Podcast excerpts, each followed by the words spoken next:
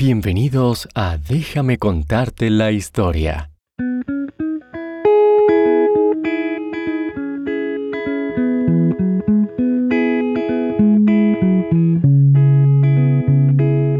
Este programa también está disponible en inglés como Bedtime History.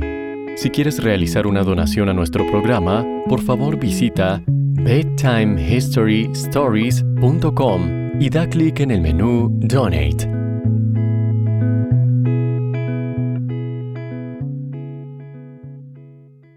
Cierra los ojos e imagina que vas en un pequeño submarino que se sumerge en las profundidades del Océano Atlántico.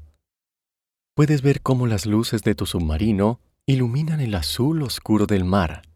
Vas cada vez más profundo hacia el fondo del océano. Tus equipos indican que estás cerca de tu destino, por lo que enciendes las cámaras. De repente, ves algo a través de la oscuridad del mar, iluminado por tus luces.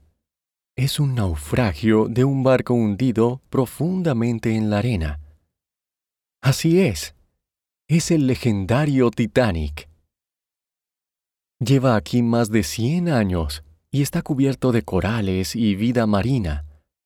Rodeas el barco y lo atraviesas, mientras continúas filmando para que otros puedan ver los restos de este increíble e histórico barco.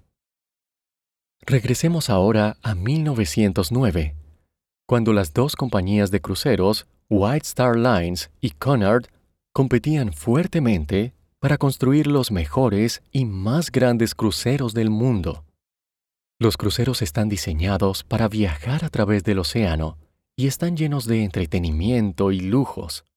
Las personas que viajan en ellos suelen estar de vacaciones y quieren una habitación agradable y muchas cosas por hacer mientras navegan por el océano.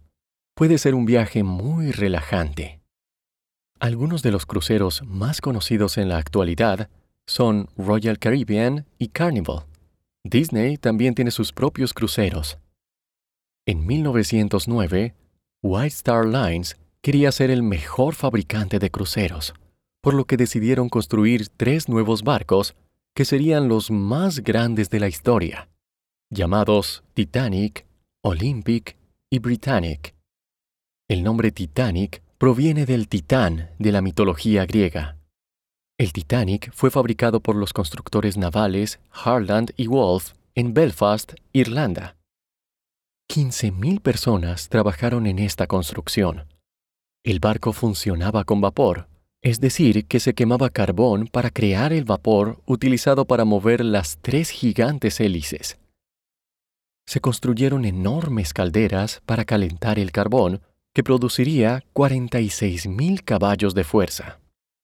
Se necesitaron tres años para construir el Titanic y costó más de 7 millones de dólares se utilizaron 3 millones de remaches para sujetar el casco del barco, hecho de hierro y acero. El Titanic terminado tenía 882 pies de largo, unos 270 metros de largo, que equivale a tres campos de fútbol. ¿Puedes imaginarlo? Esto lo convirtió en el crucero más grande del mundo en ese momento. Debido a su diseño, Muchos dijeron que el Titanic no podía hundirse con nada. El Titanic era un crucero de lujo, lleno de habitaciones muy bien decoradas y extremadamente cómodas para sus ocupantes. Su capacidad era de 833 pasajeros de primera clase, quienes tenían las mejores habitaciones, 614 pasajeros de segunda clase y 1.006 pasajeros de tercera clase, cuyas habitaciones eran agradables si las comparamos con otros cruceros, pero no eran tan lujosas como las de primera clase. Así que el Titanic tenía capacidad para 2.453 pasajeros. Además, estaba la tripulación, 900 personas que estaban encargadas de cuidar el barco y mantenerlo navegando. El interior del crucero estaba decorado como un hotel. Tenía comedores muy elegantes, una piscina de agua salada, un gimnasio, una cancha de squash, salas de masajes y jacuzzis. Aunque los pasajeros de tercera clase no tenían acceso a muchas de estas áreas, sus comedores y áreas comunes eran bastante agradables en comparación con la mayoría de los cruceros del momento. Una de las características más conocidas del Titanic fue la gran escalera que conectaba las puertas E y F de la cubierta. El viaje inaugural del Titanic, es decir, su primer viaje, comenzó el 10 de abril de 1912 en Southampton, Inglaterra.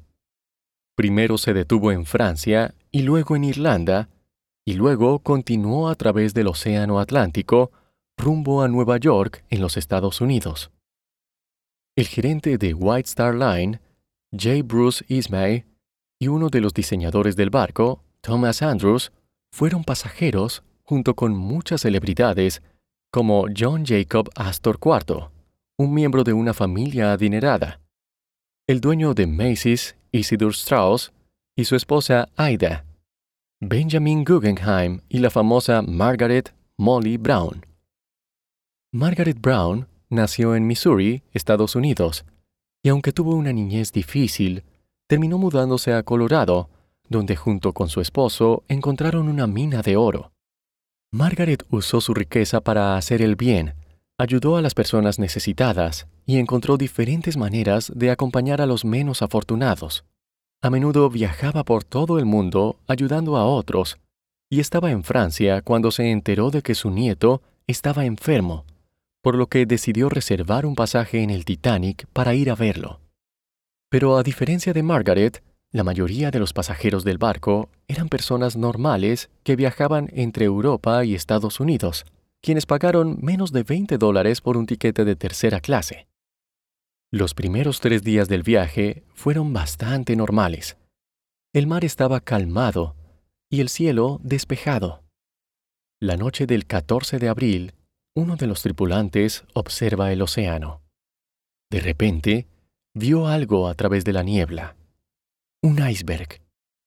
Un iceberg es un enorme trozo de hielo que flota en el agua y es común en el Atlántico Norte. Otros barcos informaron haber visto icebergs, pero este era muy grande y totalmente inesperado. El miembro de la tripulación activó la alarma y llamó al capitán. Inmediatamente los motores se invirtieron y el gigantesco barco intentó girar para no chocar contra el iceberg. En la superficie, el iceberg se pudo esquivar, pero debajo del agua, el iceberg golpeó el costado del barco, causando una ruptura de 90 metros. Cuando el capitán y Thomas Andrews, uno de los diseñadores del barco, bajaron a la cubierta para buscar daños, vieron el agua que entraba a través de la abertura. El barco había comenzado a inclinarse y el agua comenzaba a llenar todos los diferentes compartimentos. Andrews hizo un cálculo rápido y estimó que solo tenían aproximadamente una hora y media antes de que el barco se hundiera. Rápidamente, todos comenzaron a subir a los botes salvavidas que habían sido puestos en el barco en caso de una emergencia. A muchas mujeres y niños se les permitió subir primero, pero desafortunadamente la mayoría de los botes salvavidas se arrojaron al océano demasiado rápido, sin estar completamente llenos. También fue lamentable que el Titanic no tuviera suficientes botes salvavidas. Sus constructores pensaron que no eran necesarios y que solo ocuparían espacio. Mucha gente valiente permitió que otros subieran a los botes salvavidas. El capitán y Thomas Andrews, uno de los diseñadores, decidieron hundirse con el barco. Margaret o Molly Brown fue una de las celebridades que ayudó a otros a subir a los botes salvavidas y finalmente se vio obligada a subir a uno. Mientras estaba en el barco, hizo todo lo posible para asegurarse de que todos estuvieran a salvo. Quería desesperadamente regresar y ayudar a más personas, pero los otros pasajeros de su bote salvavidas no se lo permitieron. Una vez que fue rescatada, hizo todo lo posible para ayudar a los demás supervivientes. Mientras los botes salvavidas se alejaban del barco, el Titanic comenzó lentamente a llenarse de agua durante tres horas hasta que se inclinó completamente y se partió por la mitad para luego sumergirse por completo. Al final, 706 personas sobrevivieron al hundimiento del Titanic, pero más de 1.500 personas murieron. Finalmente, un barco cercano escuchó a través del radio las llamadas de auxilio y llegó para ayudar a las personas en los botes salvavidas. Pero ya era demasiado tarde para los otros pasajeros a bordo del Titanic. Rápidamente se difundió por todo el mundo la noticia de que el Titanic se había hundido, pero nadie podía creerlo. Sin lugar a dudas, el hundimiento del Titanic fue una de las grandes tragedias del siglo XX. Mucho después del hundimiento del Titanic, muchas personas se preguntaron exactamente dónde terminaron sus restos. En general, sabían dónde se había hundido el barco, pero el agua es extremadamente profunda en el Atlántico Norte, y es probable que el naufragio se haya movido mucho antes de aterrizar en el fondo del océano. Muchas expediciones decidieron utilizar un sonar para encontrar el Titanic, pero no fue hasta 1985 cuando un equipo franco-estadounidense, liderado por Jean-Louis Michel y Robert Bayard, que los restos fueron encontrados. Después de esto se enviaron sumergibles con cámaras y luego con personas para filmar los restos del barco. Enviaron cámaras dentro del barco controladas remotamente y grabaron el interior de la nave para examinar qué le había sucedido y cómo se veía ahora, muchos años después de que se hundiera. Desde entonces se han realizado muchos libros y películas sobre el hundimiento del Titanic.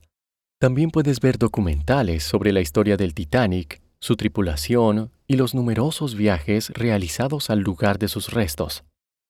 Aprender sobre estas historias nos recuerda que, aunque hemos llegado muy lejos tecnológicamente, las personas y sus creaciones no son perfectas. Es importante diseñar con cuidado y pensar en aquellos que utilizarán estas cosas.